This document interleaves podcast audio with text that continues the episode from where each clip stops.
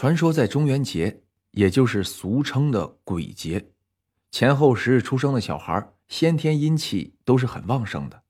有一些正值月半出生的小孩，通常是带不大的。相传这个时候出生的孩子，多少都带有点灵异的体质，而有一些则是先天性的就有了一双阴阳眼。小丽呢，就是在月半前一天出生的孩子。他就有天生的阴阳眼。据说小丽出生之前，她的母亲曾经做过一个胎梦，梦到啊，他家隔壁已经去世很久的一个邻居跑过来说：“说你家小孩怎么也不肯来投胎，被我打了很久，他才来。”于是小丽出生的时候，这小屁股上果然有一块很大的乌青。他妈笑着说：“这是被邻居阿姨给打的。”小丽小时候啊，就有点跟别的孩子不太一样。她母亲总是发现她经常一个人呆呆的站在树下，自言自语的，不知说些什么。到医院去检查以后，医生说一切正常，可能是小孩有点自闭，建议家长多带他出去跟别的孩子一起玩一玩。可是他的母亲这样尝试过多次以后，已经完全没了辙。因为他根本就不愿意和别的小孩玩，总是孤零零的站在旁边发呆。经一些老人的提醒，家里人带着他去找了当地一位小有名气的神婆。这神婆看了以后说：“这孩子就是阴气太重，根本不愿意在人间过。”家里人一听吓坏了，赶紧出钱请神婆化解化解。于是神婆用稻草做了个小丽的替身儿。再贴上符咒，念念有词的给化了，而且还给小丽喝了碗符水，然后提醒家人说：“这孩子上辈子是个很凶恶的厉鬼，今生投胎做凡人是要来还债的。老天爷为了惩罚他，就给他开了天眼，让他经常看到一些东西。所以只要是没做什么过激的事情，就由着他去吧。”小丽念小学的时候。陪着他奶奶去打牌，晚上回家的时候已经很晚了。他们家离打牌的地方有点远，路途会经过一个很久荒废的废屋。这屋子听说是民国时候留下的，前面已经杂草丛生，破烂不堪。这天晚上，天上的月亮很圆，也很明亮。小丽陪着奶奶一起在路上走着，周围已经没有人。突然的，他就听到从前面传来一阵欢闹的嬉笑声，好像是一群年轻人在嬉嬉闹闹的样子。小丽毕竟是个孩子，儿时神叨叨的行为也没有了，她只觉得很奇怪，这会儿街上都已经没有人了，是谁还在那儿笑得这么开心？于是跟奶奶打个招呼，就一蹦一跳的跑到前面去看。结果连一点灯光也没有瞧见，奶奶担心怕他出什么事儿，大老远的跑着跟了上来。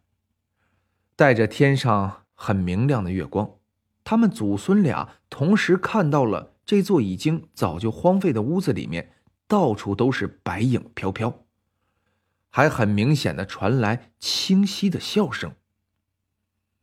小丽有点害怕的问奶奶：“为什么这里面有人的笑声？”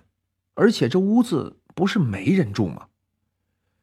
奶奶也害怕了，赶紧跟他说：“走走走，别看，快回家。”可这小丽还是忍不住的一直看着，结果她就看到两个穿白裙子的女孩飘飘晃晃的坐到了破窗户上，裙子的下面却没有脚，而且还很夸张的大笑着。吓得小丽呀，赶紧飞快的跑回了家。关上门后，他呼哧呼哧的喘着大气，才发现好像丢了什么东西，于是他才想起奶奶还在身后，又赶紧打开门回去找奶奶。走了不远，就听到奶奶在后面骂着：“你个小屁孩啊，哎，就顾自己跑，连奶奶都不要吗？”从那时候起啊，小丽才知道，原来这个世界上生存的东西，在月亮下还有另一个世界。就这样，小丽念到了中学。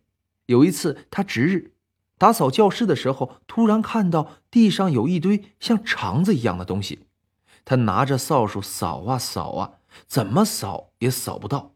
于是他伸手一摸，却又能很清晰的感觉到黏糊糊的。可是，一看手上又是干干净净，什么也没有。这呀，把他吓了个半死。他以为他从此以后能够区分了，因为他经常见到，所以心里也没有最开始那么害怕了。